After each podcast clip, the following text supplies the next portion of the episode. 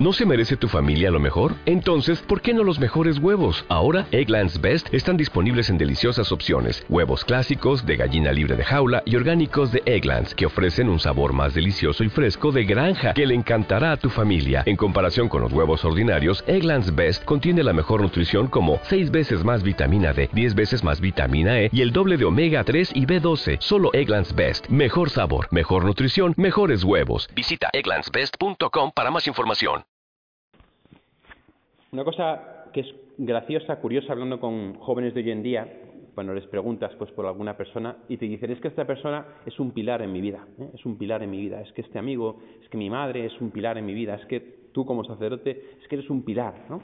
expresando aquello sobre lo que uno se puede apoyar. Un pilar es aquello sobre lo que se edifica algo. Un pilar como tal no es una roca cualquiera. Un pilar es como el basamento de un edificio, es como una columna que sostiene el edificio entero. Y por eso precisamente María se apareció sobre un pilar, sobre una columna que se venera todavía en Zaragoza, mostrando de algún modo varias cosas. La primera, la perseverancia, la perseverancia. Santiago Apóstol estaba pues con tentaciones de dejar de evangelizar la península ibérica, pues porque se encontró con un pueblo duro, de dura cerviz, y María se aparece sobre un pilar como para decirle, oye, fortaleza, ¿eh? vamos para adelante, que hay que tirar para adelante con este pueblo, y por eso el pilar se ha quedado como signo de fortaleza.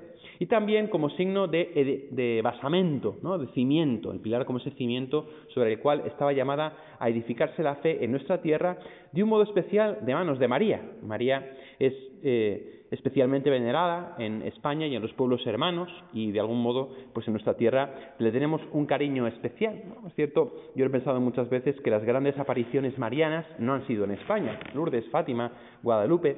Sin embargo, la primera aparición de la Virgen sí que fue en España, fue aquí en nuestra tierra cuando María todavía estaba viva, ¿eh? que hay mucha gente que eso no lo sabe. O sea, la aparición en España no es la aparición de María ya asunta al cielo, sino cuando todavía estando en vida tiene una bilocación que se llama y se hace presente aquí al apóstol Santiago para animarle y para que siga adelante con la evangelización de España. Por eso, cada uno de nosotros estamos llamados a tener a María como un pilar, como un pilar en nuestra vida. También como un pilar estamos llamados a tener la Iglesia, la Iglesia nuestra Madre que nos acompaña, que nos quiere y que es el fundamento de lo que somos y de lo que creemos. Hoy día de la hispanidad y también día de Hispanoamérica es un día para hablar también, pues de un modo lógico, de la gran crisis que sacude nuestro mundo, sacude nuestra sociedad desde hace mucho tiempo. España fue el que se suele decir que descubrió América, entre comillas, porque América ya estaba allí, o sea, que decir, no los que la descubrieron en el sentido de que pues ahí estaban también los precolombinos, ¿no? sino en el sentido de que la da a conocer se dio aquella colonización, en la que por supuesto hubo a veces excesos, pero sobre todo lo que se llevó fue la cultura, fue eh, la dignidad de las personas y fue la fe. Fue la fe. Esto es una de las cosas que, no podemos negar hoy. Hoy en día se está intentando reescribir la historia, ¿eh? sobre todo a través de lo que se ha llamado la leyenda negra, en la cual pues se ha dicho que los españoles en América, pues que matamos a todos y que robamos todo y que hicimos todo mal, ¿no? Mirad, esto es absoluta y radicalmente una gran mentira. ¿Hubo, excesos? Pues sí, por desgracia sí los hubo. En el año 1492, en el siglo XV, la gente era bastante brutita. ¿eh? Y es verdad que se trató mal a los indígenas. De hecho, la reina Isabel llamó, mm, mm, mm, hizo venir a Colón desde América porque trataba mal a los indios. ¿eh? y porque los esclavizaba y le dijo, oye, ¿qué pasa aquí? Cuidado, que aquí las personas que habitan este continente son personas humanas con la misma dignidad que cualquier otro porque son hijos de Dios. De hecho, eh, España no quiso tener nunca la esclavitud en Hispanoamérica. En Brasil la hubo, porque Portugal sí que aceptaba la esclavitud, mientras que España no, una de las cosas que se suele decir y que también es mentira, ¿no? España nunca fue esclavista. Los países que introdujeron esclavos fueron Brasil y fue Francia, por ejemplo, en las islas, pues como Haití, ¿no? como República Dominicana, que conocemos hoy como República Dominicana, etcétera.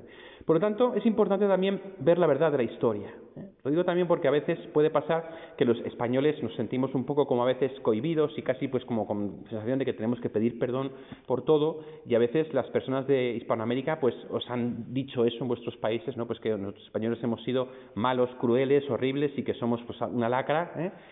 Como siempre, la verdad nunca es 100% una de las dos opciones. De hecho, sobre todo, me ha encantado encontrarme en gente de Hispanoamérica, de Perú, gente de República Dominicana, gente de Puerto Rico, que todavía llaman a España la madre patria, porque reconocen que España llevó la cultura y sobre todo, que es lo que nos interesa, llevó la fe, llevó la fe. Las reducciones de Paraguay, esas reducciones que hacían los jesuitas para evitar precisamente la explotación de los indios, era una ocasión en la que se daba a los habitantes de América no solamente la educación, sino también la fe se les transmitía, no se les imponía, también como se dice ahora. ¿eh? La fe siempre ha sido un elemento de libre elección y en el siglo XV y XVI también lo fue. La fe fue, por lo tanto, lo más grande que España pudo llevar a Hispanoamérica, de mano de María, y después de la independización de los países eh, eh, sudamericanos y, centroamericanos, totalmente legítima, han mantenido la fe, habéis mantenido la fe ha mantenido la fe de mano de María. Es verdad que María quiso poner el pie allí en el continente americano muy rápido, muy pronto. No recuerdo si fue en 1514 o 1515 cuando la Virgen se aparece como la Virgen de Guadalupe en México. La Virgen de Guadalupe, que no es solo patrona de México, sino de toda Hispanoamérica porque de algún modo María manifestó que también los pueblos hermanos de Hispanoamérica eran pueblos de María, eran hijos de Dios, son hijos de Dios y están llamados a la fe. Y de hecho, cuando estuve de misiones en República Dominicana o cuando he estado de párroco en Puerto Rico, me he encontrado con una fe muy viva en aquellas tierras, muy viva, una fe sincera, real, que ha calado en lo profundo del corazón de las personas. A veces se da la paradoja de que no se vive moralmente como manda la fe. Pues hay veces que te encuentras con situaciones extrañas, sobre todo en República Dominicana, pues te encontrabas con gente que no estaba casada, que tenía muchos hijos por todas partes, cosas que para los europeos a lo mejor es difícil de entender, porque no es conforme al Evangelio, pero tenían la fe arraigada profundamente en el corazón. Tenían a Dios súper presente. Y cuando yo iba a misionar por las calles de Pedernales, en, en República Dominicana, era yo el evangelizado porque encontrabas a familias que aun siendo muy pobres y que aun siendo pues eh, pequeñas o con dificultades, tenían fe, una profunda fe. Aquello es algo que me impactó profundamente y me hizo darme cuenta de la grandeza de la fe de las personas de Hispanoamérica. Personas de Hispanoamérica son personas que siempre han sido religiosas de raíz, desde sus raíces y desde sus orígenes. En Europa habíamos vivido ya un cierto proceso, digamos, de secularización, que se iba a hacer mucho más fuerte a partir del siglo XVI, XVII, XVIII. Llevábamos un gran recorrido, es cierto, de pensamiento, de filosofía, de ciencias, de lo que queráis. Pero lo cierto es que nosotros enseguida nos apartamos de Dios. Separamos la fe de la razón y después se separó la filosofía de la ciencia y al final se acabó aparcando la fe a una dimensión marginal de la existencia que es ahora mismo lo que nos sucede. La fe en Europa, la fe en el mundo occidental es algo del ámbito privado, es algo que está mal visto, es algo que está perseguido más o menos mediáticamente, es algo que no se lleva con orgullo. Y sin embargo hoy los hispanoamericanos nos dan un testimonio brutal de fe, de coherencia. Bautizan a sus hijos, llevan el signo de la cruz, hablan de Dios, rezan, acuden a la iglesia, tienen una fe profunda. ¿Sabéis de qué me he dado cuenta yo de eso? En los bautizos. Cuando bautizas una familia occidental, te encuentras con un público frío, con un público que viene un poco, pues porque toca, porque tal, les hablas y notas que lo que estás diciendo cala, pero bueno, de aquella manera. Sin embargo, cuando bautizas a una persona de Hispanoamérica, la familia está volcada en la celebración, está atenta. La familia asiente, la familia dice, es verdad, la familia le recuerda lo importante que es la fe cristiana y tiene claro y consciente, tiene muy claro lo importante que es tener presente a Dios y lo importante que es transmitirlo a las nuevas generaciones. En tal sentido, podríamos decir que ha habido un movimiento en el que España evangelizó a América. América, como bien sabéis, estaba bajo religiones idolátricas, bajo religiones paganas. ¿eh? El imperio inca ofrecía eh, miles de sacrificios humanos cuando llegaron los españoles. Entonces los españoles acabaron con los sacrificios humanos, evangelizaron Hispanoamérica, extendieron la fe cristiana, la fe católica. Y ahora es como si de algún modo el boomerang estuviera volviendo. Hispanoamérica es la que está, en cierto sentido, evangelizando España, está revitalizando España. ¿Cuántos movimientos en España, cuántos grupos, cuántas cosas están viniendo también de América Latina, ¿no? de allí, de cómo viven la fe? Es impresionante ir allí y ver que la gente está en misa dos horas y que no se preocupa, no no le importa, y que cantan, y que tocan, y que bailan, y que danzan, y que ofrecen, y que... ¿Cómo viven la Eucaristía? De un modo precioso, impresionante, apasionante. Viene una liturgia, una liturgia viva, una liturgia refrescante. A veces cuando las personas de Hispanoamérica vienen a España y se encuentran en nuestras iglesias, pues a veces con un culto un poco más frío, un poco más formal, ¿no? Pues les sorprende mucho. Y a no pocas personas de Hispanoamérica les echa para atrás, ¿eh? porque es cierto que nuestro culto es más racional. Y a veces tendríamos nosotros que aprender también de ellos, a tener una Eucaristía pues más festiva, más festiva, porque la Eucaristía es una fiesta. Lo decimos, pero ¿en qué se nota que es una fiesta? Ah, pues a veces no se nota que es una fiesta, es una fiesta. Y ese carácter los pueblos hispanoamericanos lo han mantenido de un modo súper fuerte y súper bonito, y nos evangelizan.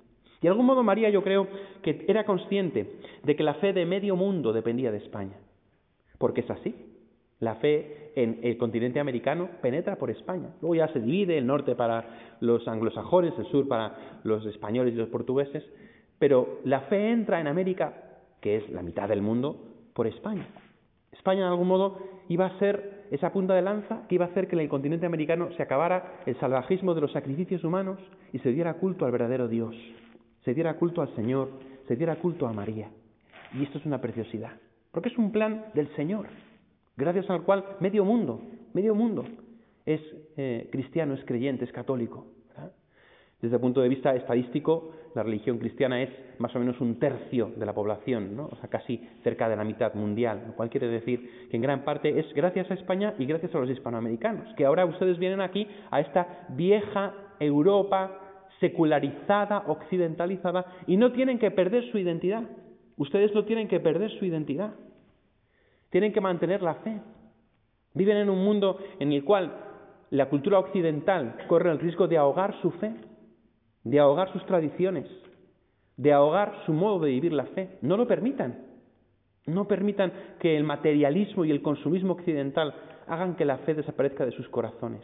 Al revés, manténganse de solo, porque los españoles les necesitamos. Necesitamos de su fe, necesitamos de ustedes. Necesitamos que nos refresquen la fe. Necesitamos que la vivan radicalmente, como la vivíamos quizá nosotros hace cinco siglos y hemos dejado de vivirla. Necesitamos que ustedes nos la vuelvan a transmitir, que ustedes nos reevangelicen. Es tan importante esto porque María lo tenía presente. Sabía la crisis que se abatiría sobre España y sabría que Hispanoamérica vendría en ese sentido al socorro de España. Estoy convencido de ello y estoy convencido de que va a suceder de un modo cada vez más fuerte en nuestra tierra. Ustedes, los hispanoamericanos, son de verdad la esperanza de España y la esperanza de Europa. Lo creo firmemente con respecto a la fe católica. También, como el demonio sabe eso, hizo que se introdujera en Hispanoamérica pues el fantasma del evangelismo, las iglesias evangélicas, ¿verdad? Que entraron con mucha radicalidad, pues diciendo que la Iglesia Católica es el anticristo, que la Iglesia Católica es lo peor del mundo mundial, que no hay que dar culto a la Virgen María, ¿eh? sectas evangélicas, sectas protestantes que han sido además financiadas muchas veces por países en vías de desarrollo para fomentar la desunión y la división dentro de los países hispanoamericanos. Es tan importante, por tanto, que ustedes no solamente conserven la fe cristiana, sino que conserven la fe católica, la catolicidad. La Iglesia Católica es universal, es la misma aquí que en Paraguay, que en Australia, que en Siberia, es la misma, la misma fe, la misma Eucaristía, el mismo Papa. Es la única fe que no ha cambiado nada desde el inicio. Las iglesias evangélicas procedentes de Lutero proceden de una reforma en la que Lutero, junto con sus seguidores, cambian cosas de la Iglesia. Y entre otras cosas, se desgajan de María. María deja de ser el pilar en la Iglesia reformada, las iglesias reformadas. Y entonces, ¿qué pasa? Que se empiezan a dividir, que se empiezan a multiplicar, hasta el punto de que tenemos cientos de miles de iglesias evangélicas sectarias distintas en todo el mundo. Algunas de muy buena voluntad, otras auténticas sectas, y yo lo he podido comprobar personalmente en los países de Hispanoamérica y también aquí mismo en España. El haber quitado a María ha sido un movimiento maestro del enemigo, porque ha hecho que Hispanoamérica se divida en su fe. Y ustedes lo ven en sus tierras, aquí también, y empezamos a verlo también nosotros, cómo las iglesias evangélicas prosperan aquí, en esta tierra, que es tierra propiamente de María. Tierra en la que María tiene que ser un pilar. María, sin ser el centro, está en el centro. ¿Por qué? Porque María es la unión del cielo y de la tierra. Es la maestra de humanidad, es la madre que necesitamos. María es madre de Dios porque fue virgen en el momento de su concepción. María es la nueva Eva porque fue inmaculada concepción, en el momento de su concepción fue concebida de un modo inmaculada. María es amparo para nosotros porque podemos recurrir a ella porque está a la derecha de Cristo intercediendo por nosotros. Todo esto lo niegan los protestantes, lo niegan los evangélicos. Y al negarlo se privan a sí mismos de algo tan grande como es tener una madre. Una madre que durante 15 siglos ha sido considerada por la Iglesia como una figura esencial y que en los últimos cinco siglos, desde la reforma de Lutero, ha sido quitada de en medio, de un modo desleal y de un modo que ha traído realmente problemas a las iglesias reformadas. No niego su buena voluntad. Hay evangélicos con muy buena voluntad, por supuesto, hay evangélicos tienen muy buen corazón que buscan al Señor. Pero el hecho de no tener a María, el hecho de no tener a María, es conmovedor escuchar el testimonio de personas protestantes que se convierten y que después descubren la figura de María, contra las cuales han tenido una cierta vacunación en sus iglesias de origen, porque en cierto sentido las iglesias evangélicas construyen su doctrina contra la iglesia. Cuando evangelizaba en República Dominicana, lo más difícil era entrar en una casa de un evangélico, de una evangélica, porque lo que hacían siempre era atacar lo que la iglesia católica creía. No decirte lo que ellos creían, sino es que la Iglesia cree que hay que adorar a los santos. Mentira. Es que la Iglesia cree que la Virgen, es que la Iglesia, es que la Iglesia. Entonces era como, toda su doctrina era contra, contra, contra la Iglesia. Si no existiera la Iglesia Católica, no habría Iglesia Protestante. Si la Iglesia Católica no hubiera dado la Biblia, a los protestantes no existirían. Si la Iglesia Católica no hubiera transmitido la salvación y los sacramentos, Lutero no habría existido, no habría sido Agustino. Ellos han construido su doctrina contra nosotros. Los católicos mantenemos la doctrina como desde el principio, con María de la mano, que no ha permitido que la Iglesia católica se divida. La Iglesia católica permanece única. Acordaos de cuando al pie de la cruz le quitan a Cristo las vestiduras, pero dicen que la túnica no la rasgaron porque estaba cosida de una sola pieza, sino que lo echaron a suertes. Los padres de la Iglesia vieron en esta túnica de Cristo un símbolo de la unidad de la Iglesia, tejida de una sola pieza y que no se puede rasgar. Efectivamente, la Iglesia Católica sigue siendo la Iglesia verdadera, la que mantiene la integridad de la fe y sigue siendo la misma en toda la tierra. Y uno de los pilares que mantiene unida a la Iglesia es precisamente la devoción a la Virgen María. Porque la Virgen María, siendo mujer de carne y hueso, normal como nosotros, es sin embargo depositaria de la gracia divina y hecha madre de Dios. María es, por lo tanto, podríamos decir, un sacramento, porque en ella hay una dimensión humana la humanidad, la carne de María, y un elemento divino, que es el Espíritu Santo, que le hace nacer de un modo inmaculado y concebir de un modo inmaculado. Por eso María es la esencia de la estructura sacramental de la Iglesia Católica. Y por eso los católicos tenemos sacramentos, la Eucaristía. Tenemos el elemento humano, el pan y el vino, y el elemento divino, el Espíritu Santo, que los convierte en cuerpo y sangre de Cristo. En el bautismo tenemos el elemento humano, que es el agua, y el elemento divino, la gracia del Espíritu, que hace que a la persona se le perdone el pecado original y que se le incorpore la Iglesia. En el matrimonio tenemos el elemento humano, el amor de los esposos, y el elemento divino, el don del Espíritu que les une con un vínculo indisoluble. Y así en cada sacramento tenemos lo mismo que en María, el elemento humano que ponemos nosotros y el elemento divino que solo puede poner Dios. Por eso María es el pilar de la Iglesia Católica, porque María es la que nos hace continuar con la estructura sacramental de nuestra Iglesia. Los protestantes no tienen Eucaristía, no tienen confirmación. Los protestantes creen que el matrimonio es indisoluble, no tienen unción de enfermos, no tienen sacerdocio y tienen la cena, que para ellos no es la Eucaristía. Se han perdido lo más grande de la, la revelación cristiana, los sacramentos, también porque se han desvinculado de María. María, pilar de la Iglesia Católica, nos hace mantenernos unidos y firmes en los sacramentos. Nos hace recordar la importancia de la penitencia, de la Eucaristía, que son como los dos bastones, como las dos muletas que los católicos necesitamos para caminar por la vida, la confesión y la Eucaristía. Es un gozo que María sea el pilar de la Iglesia.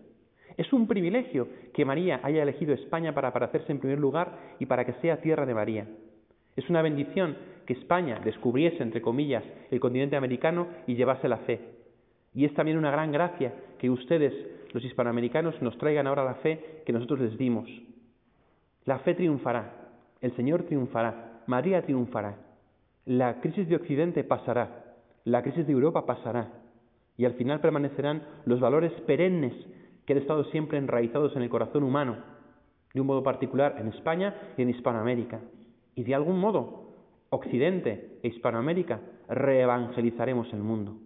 Reevangelizaremos el mundo. Es nuestra tarea. Es lo que San Juan Pablo II esperaba de nosotros para el siglo XXI y nunca dejó de expresarlo. Es lo que el Señor espera de nosotros y es lo que María, que una vez más se hace presente en medio de nosotros como hizo con Santiago, nos invita. Ella se hace presente, nos da fortaleza, nos invita a ser firmes, perseverantes, a no decaer, como le dijo a Santiago, y a que permanezcamos firmes y fuertes en nuestra fe, extendiéndola. Porque, igual que Santiago no se rindió, María tampoco quiere que nos rindamos nosotros, sino que llevemos esta fe a todas partes. No depende de nosotros, depende de la gracia de Dios. Pero esa gracia se nos da. Que nuestra tierra, España, que nuestras patrias hispanoamericanas tengan esa fuerza del Espíritu Santo, esa fortaleza del pilar de la Virgen María, para seguir siendo sal de la tierra y luz del mundo. Hermanos, reevangelicemos este mundo porque lo necesita.